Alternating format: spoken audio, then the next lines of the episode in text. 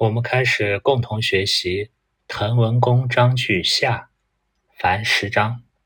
第一章：陈代曰：“不见诸侯，一若小然。”陈代是孟子的弟子，他问孟子：“您不主动去拜见那些诸侯，是不是有点小气了？”从这种对话也可以看出来，他们师徒之间是非常直率的，也是比较和谐的。今宜见之，大则以王，小则以霸。如今现在去拜访一下各位诸侯，往大了说呢，可以成就王道；往小了说呢，也可以成就一番霸业。那“今”这个字呢，是象形字，它的甲骨文呢，就像口里含着物，是“含”这个字的初文，是最早的文，本意是含。那看字形呢？它上面这一下呢，就像人的上嘴唇儿，那一撇一捺；那下头这个折呢，就像人的舌头，那一点儿呢，就像舌头上放着的东西。至于王道和霸道，前面我们也讲过，王道是以德服人，霸道是以利服人，以利假人这种。妾志曰：“王耻而直循，一若可为也。”况且《志》这本书上说过。往尺而直循，我们看这个“往”字，它是个左右结构形声字，左形右声。那么左边呢就指木材，那为什么指的它不正呢？弯曲呢？因为这个最早的这个“王”字呢，在篆书中，它下面画的是个斧斤，上面是个指的含义，就是用斧斤把木材搞弯了，所以它合起来指的就是木材弯曲不正。指代不正直，那往和直是对应的。直我们前面讲过，是目光看成一条直线，这里指伸直。尺字和寻字是对应的，一寻等于八尺。那么连起来这几个字看，往尺而直寻，意思是我取了一尺就能伸开八尺。通俗一点，也就是讲。我受了一点小的委屈，做一点小的退让，或者干一些不道德、违背良心的事情，我就能获得一些大的收益、大的收获和利益。这种诱惑在现代社会中更是比比皆是。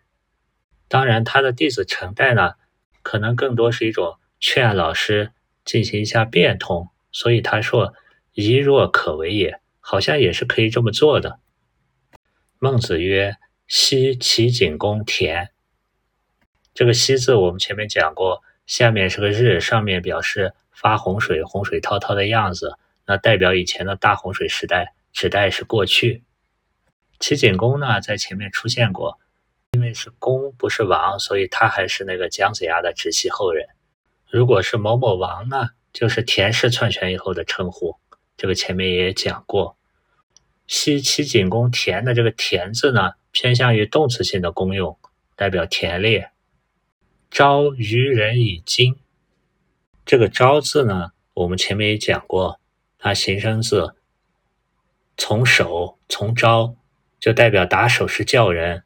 这个“招”呢，又开口，上面是刀，代表迅速。所以不知道大家发现没有，我们共同学习到这，很多字前面就出现过。再出现呢，我们就容易把握它了。这个愚人的“愚”字呢，我们前面也讲过，它是戴着虎头帽子、歪着身子在那跳舞的形象。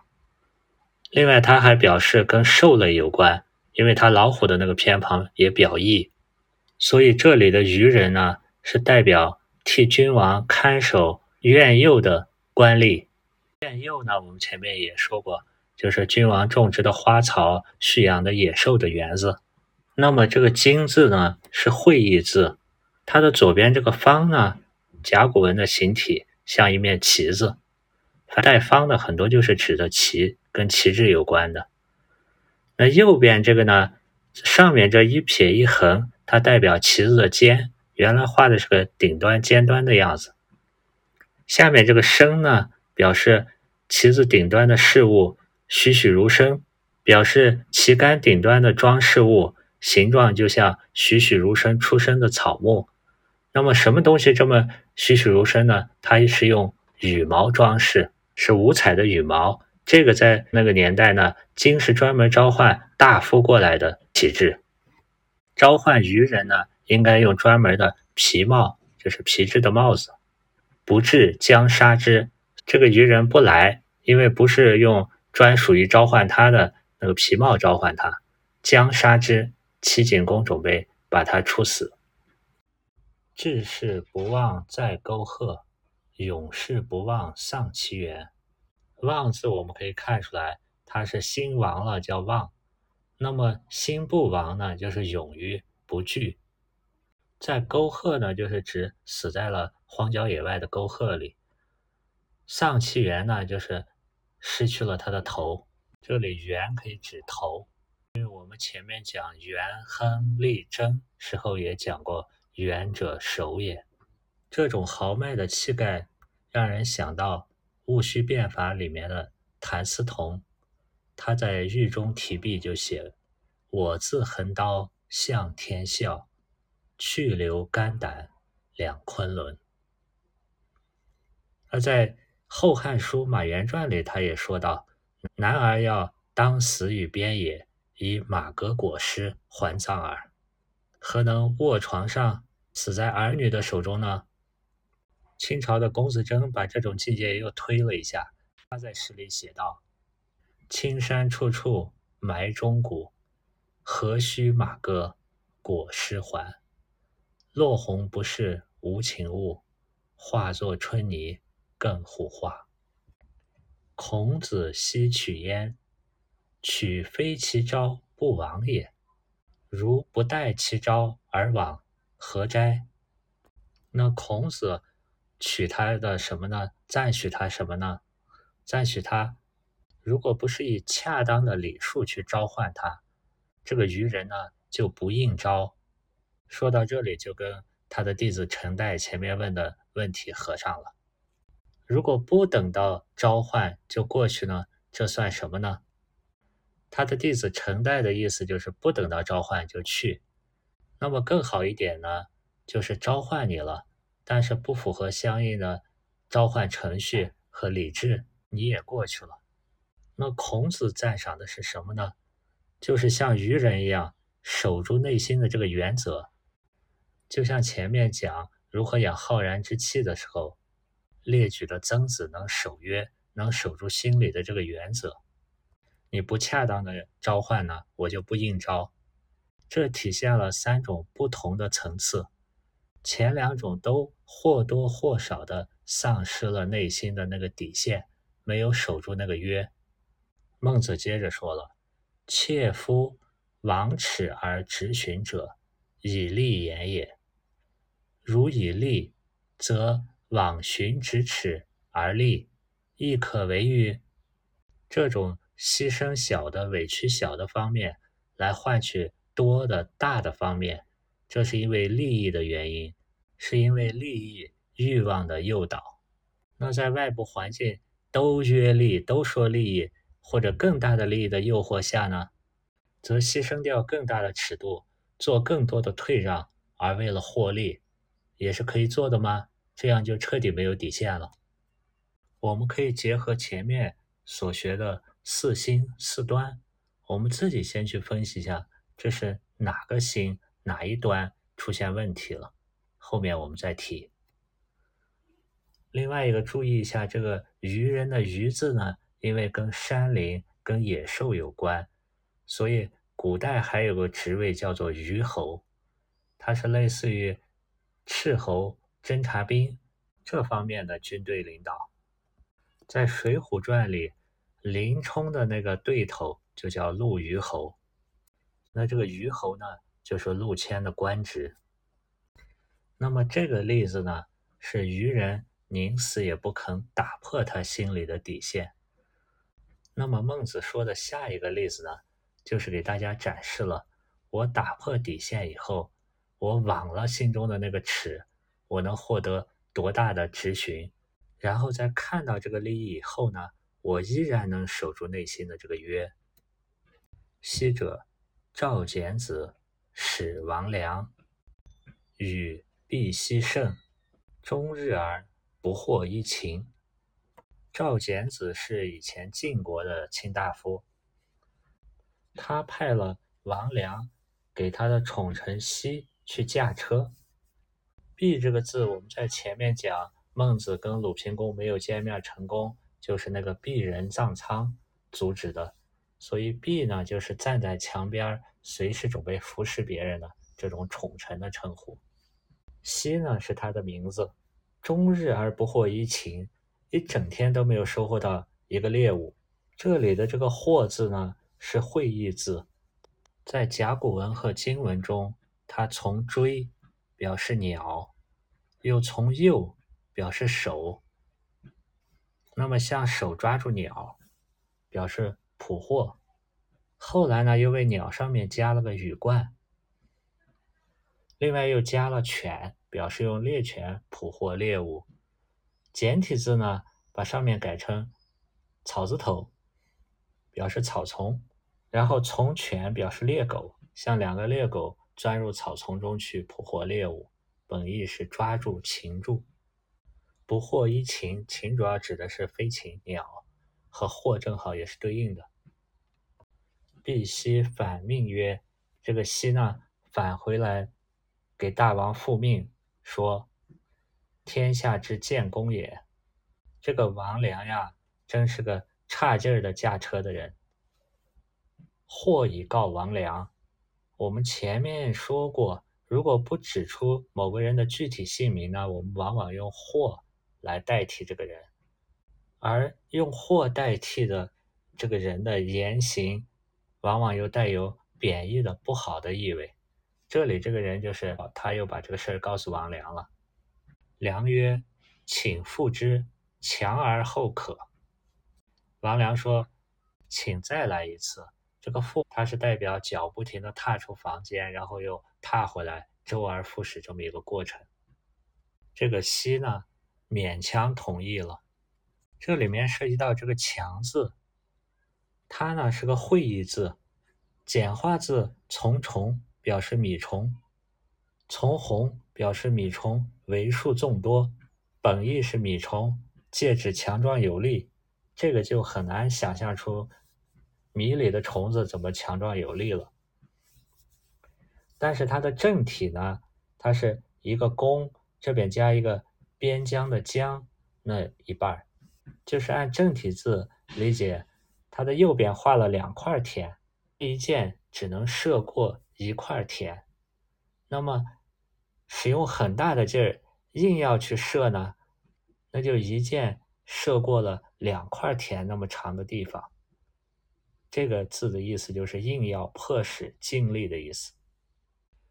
结果一朝而获十禽，一个上午就收获了十个飞鸟猎物。必奚反命曰。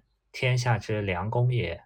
简子曰：“我使长于汝称。”这个宠臣奚呢，回来又复命的时候说：“这个王良真是天下很好的驾手呀。”那赵简子就说：“我派他专门给你驾车吧。”这个“汝”就是通三点水的，加一个女的那个，指代你的意思，就给王良说这件事。良不可曰：“吾谓之犯我持躯，终日不获衣，谓之诡欲，一朝而获食。诗云：不失其齿，舍使如破。我不惯于小人胜，请辞。”王良不同意，他说了他的理由：“我一开始呢，规范我的。”持与屈的方式，这里这个“五”是指的那个驾车的王良的躯体，“我”呢是指的王良他脑子里思维怎么去吃的那个“我”。前面我们讲过，“五”和“我”实际上划分的是很清的，“五”倾向于肉体，“我”倾向于精神意志。这里也是“五”管理身体，“我”管理思想意识。驰和驱呢也不同，驰是会意字，从马表示马急奔，从野表示把马的缰绳放开，马才能跑远。它是一种信马由缰、急奔的状态。驱呢是个形声字，马表意表示驱逐马前进。驱表声，驱这个字，它的字形是一个框里放了三个物品，那么本意是隐藏物品的地方，引申为框的这一块区域。那简化字呢，把里面放的三块物品呢，用一个拔叉做了替代。所以驱的意思是赶着马在特定的区域前进，所以这两个驰和驱是一个自由，一个相对固定。按照驾车的规范，有驰有驱，但是终日没有获得一个猎物，谓之鬼域。行为如果不依照法度呢，鬼就是危险的言行，遇是在路上碰见了个鬼面猴，那么就是不按规则。突破底线以后，就能一招而获得十个猎物。在这里，孟子就展示了前面所说的“王尺而直寻”所产生的效果。稍微突破一下规则规范，就能实现捕获猎物从零到十的变化。这个驾车的王良也引用《诗经》了，诗云：“不失其驰，施舍如破。”就是。不离开它的规范去驾驶，那么我射箭就能百发百中，有的放矢。我不习惯为小人驾车，这个小人就是指的这个宠臣兮，请辞，请容许我推辞掉您的这个命令。辞这个字呢，我们前面解析过，它的左边是蛇，代表用言语；心呢，代表。受约束的罪犯，而前面在学习四端的时候，我们知道辞让之心是礼之端也，它是礼的发端。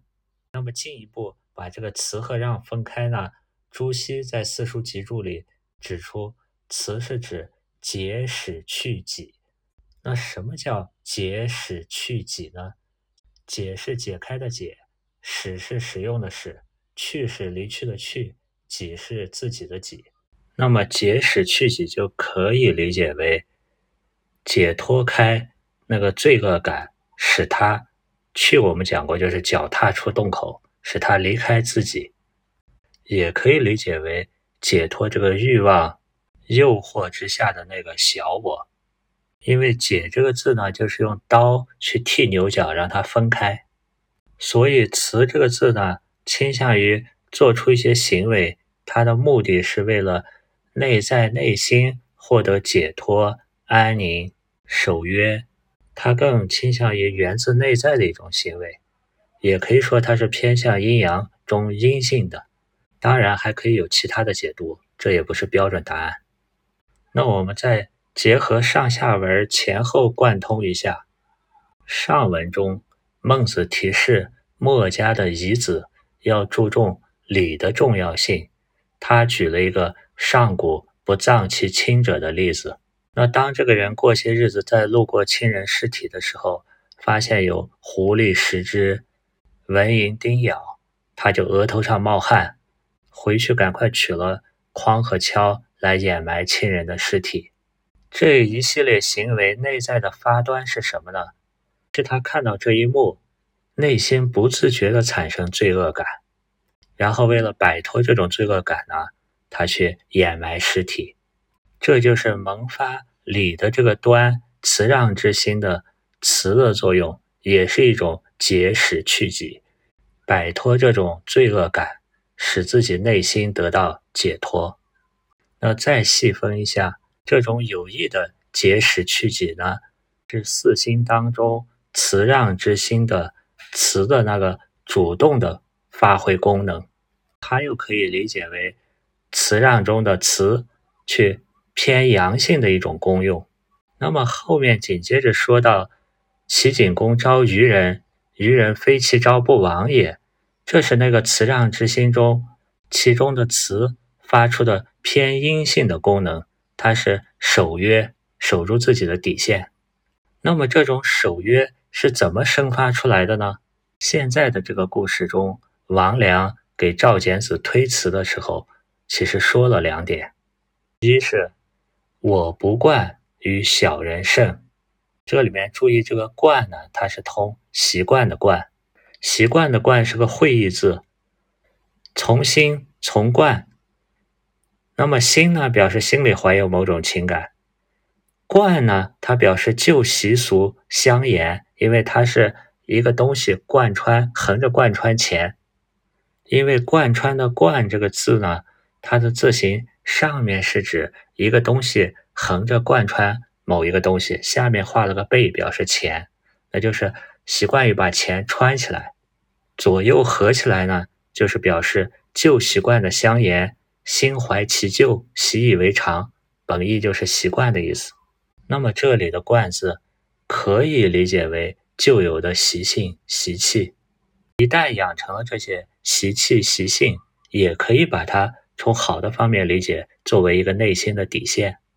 那么另一方面呢，他说了《诗经》里的一句话：“不失其持，舍势如破。”这揭示了一个，如果在战斗中大家相互配合、遵守规则，就能百发百中，有的放矢，攻无不克。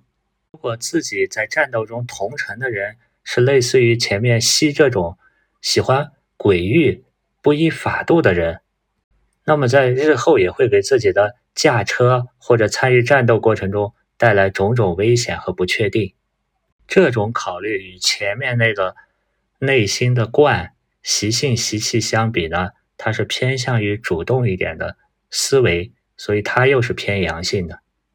惯呢习性习气相对它呢又是偏阴性的。当然，这种揣度仅供参考。我们接着往下看，欲者窃羞于射者比。比而得禽兽，虽若丘陵，弗为也。这个欲者呢，指的是王良，也泛指那些坚守内心尺度道义底线的人。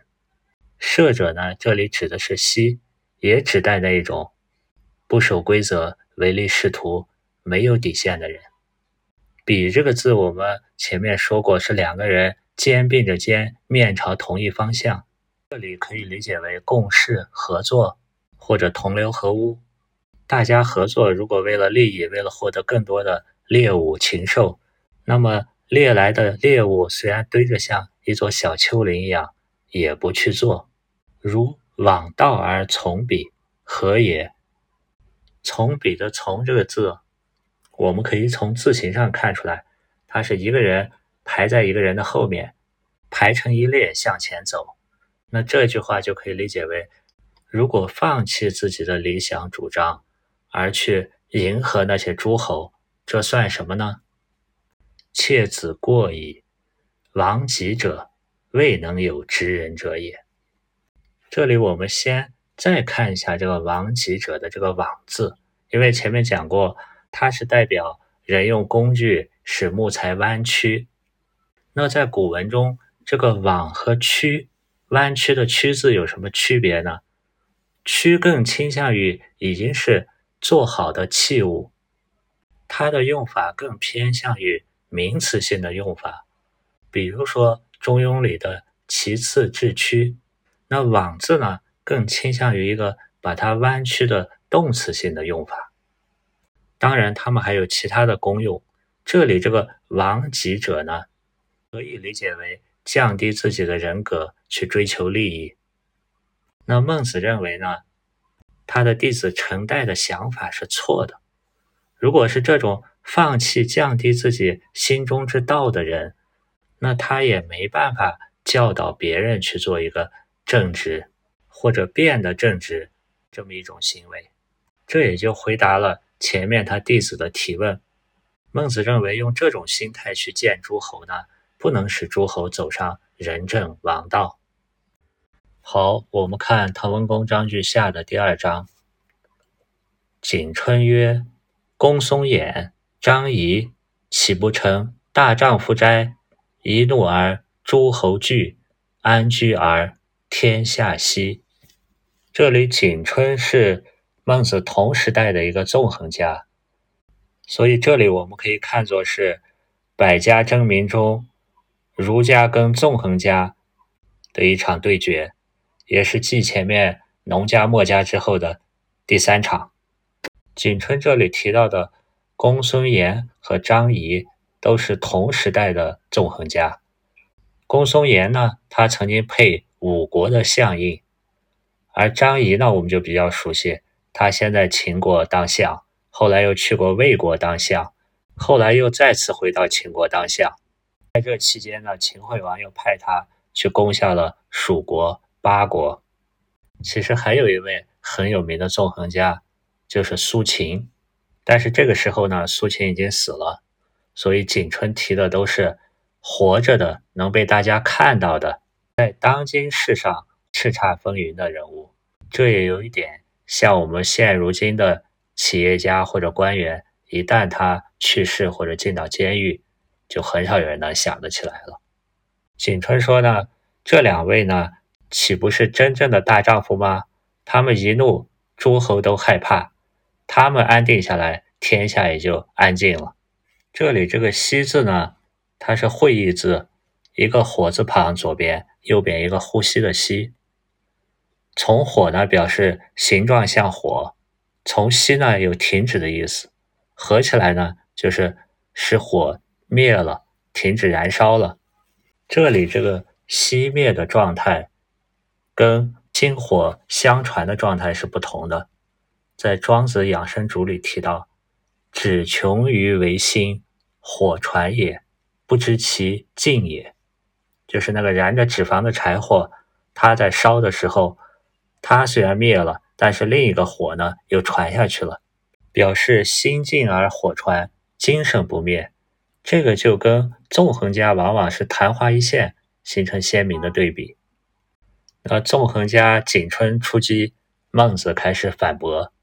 孟子曰：“是焉得为大丈夫乎？”孟子说：“这哪算大丈夫呢？”他然后从当时大家都知道的遵从的一个日常礼节的方面引出了他的观点：“子谓学礼乎？丈夫之官也，父命之。”他反问景春：“你没学过礼吗？你难道不知道这日常的习俗吗？男子到二十，他行冠礼的时候呢？”他的父亲要教导他、训导他，因为命是指上对下，这都是当时的一种礼节，家家户户的一个惯例。女子之嫁也，母命之，往送之门。这个“嫁”字呢，是个会意字，有女有家，表示女子结婚成家的这么一个过程。那“家”这个字呢，它表示全家人。一族的人，大家合住在一块的这么一个场所，啊，其中又分室，室内的“室”这个字呢，它是指家里面过了厅堂以后，里面比较隐私的，类似于卧室的房间。所以有句话叫“登堂入室”。往呢，就是从你站的这个点去向远方叫往。送这个字呢，它是会意字，在隶书的形象中呢。它这个走之旁呢，就代表一个脚，画了个脚，画了个路，就代表走在路上。那么走之旁里这个官呢，在隶书时候，他画的是两个手，手上抓着火，表示在行路，举着火把到远方行路。那这个官的意思就表示送往远方。而他送的本意就是送行，引申为运送、赠送。送是一个动词，所以后头连了个之。到哪里呢？到门，门是那个院子里面两扇的那种大门。然后进到院子以后，如果进到室里面、房室里面，它是单扇的，叫户。这就是很形象的一个女子出嫁的时候，母亲去训导她，然后把女儿送到要嫁的那个人家的大门。戒之曰。往之汝家，必敬必戒，无为夫子。这里往之汝家，他是把女子要嫁过去的叫做女子的家，汝是代表你的意思。那从这里可以看出一个概念：古代呢，他的母亲和女儿都认为要嫁过去的婆家是他自己真正的家，就像《桃夭》里所说的：“之子于归，就像回到自己本来该在的那个家里一样。有了这种概念呢，就不容易分什么娘家婆家，我是你们娶过门的媳妇儿这种对立的情绪，就容易家庭和睦。大家有兴趣呢，也可以看一下《诗经》，从第一首《关雎》到第六首《桃夭》，都是讲这种男女之间爱情呀、家庭呀、嫁娶这种关系。他母亲告诫他，到了你的家里呢，必敬必戒。这里面这个“敬”字呢，是牧羊人手拿着鞭子呵斥羊群不要乱跑；“戒”呢，是双手拿着戈，表示警备。无为夫子的“为”字呢，它是一个走之，代表在路上，很形象的画了中间繁体字的中间那个口呢，代表那是个城池或者或者村庄村邑。一个人呢。脚往东走，一个人脚往西走，就是分开。那么这就表示为是背他而去，所以为的本意是离开、避开。听起来就是到了你的家里呢，要有所敬重，有所警惕，不要分开、背开和你的丈夫。读到这里，我们有没有品出来一点孟子说这句话的用意呢？他也是比较损。他把这些仅充认为是大丈夫的公孙衍呀、张仪这些纵横家，比作新媳妇儿了。这些纵横家呢，到了他们所投生的诸侯国呢，就像女子出嫁了。然后到了诸侯国那里呢，他是必敬必戒，不违逆、不违背他所投生的那些诸侯国君王的意志。您说这些纵横家遵循的是一个？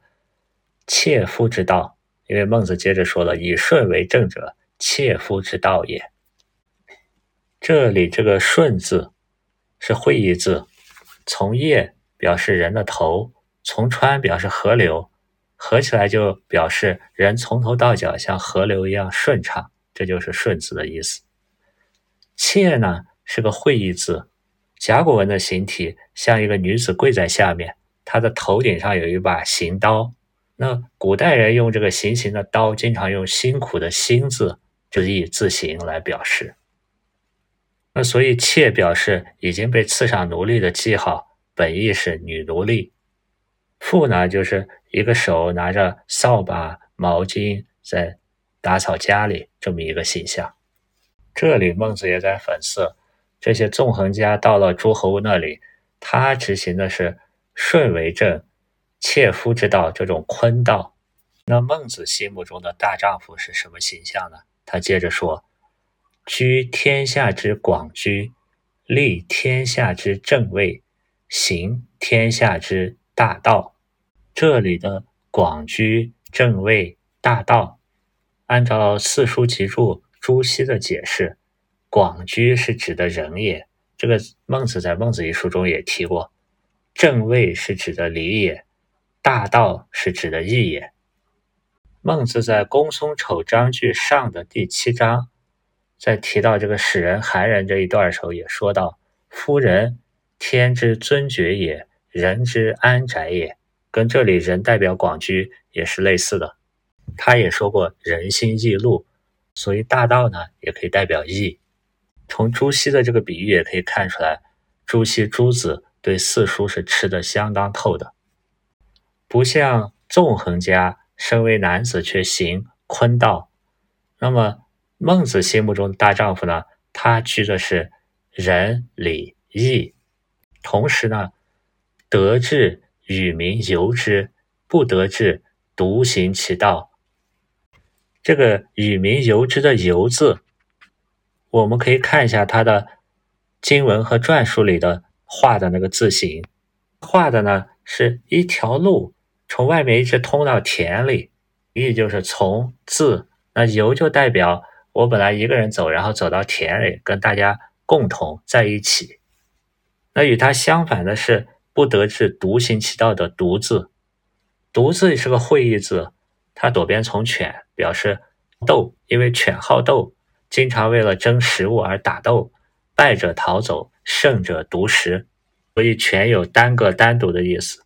它的繁体字右边从“鼠”字，这里的“鼠”指的是在葵中的虫。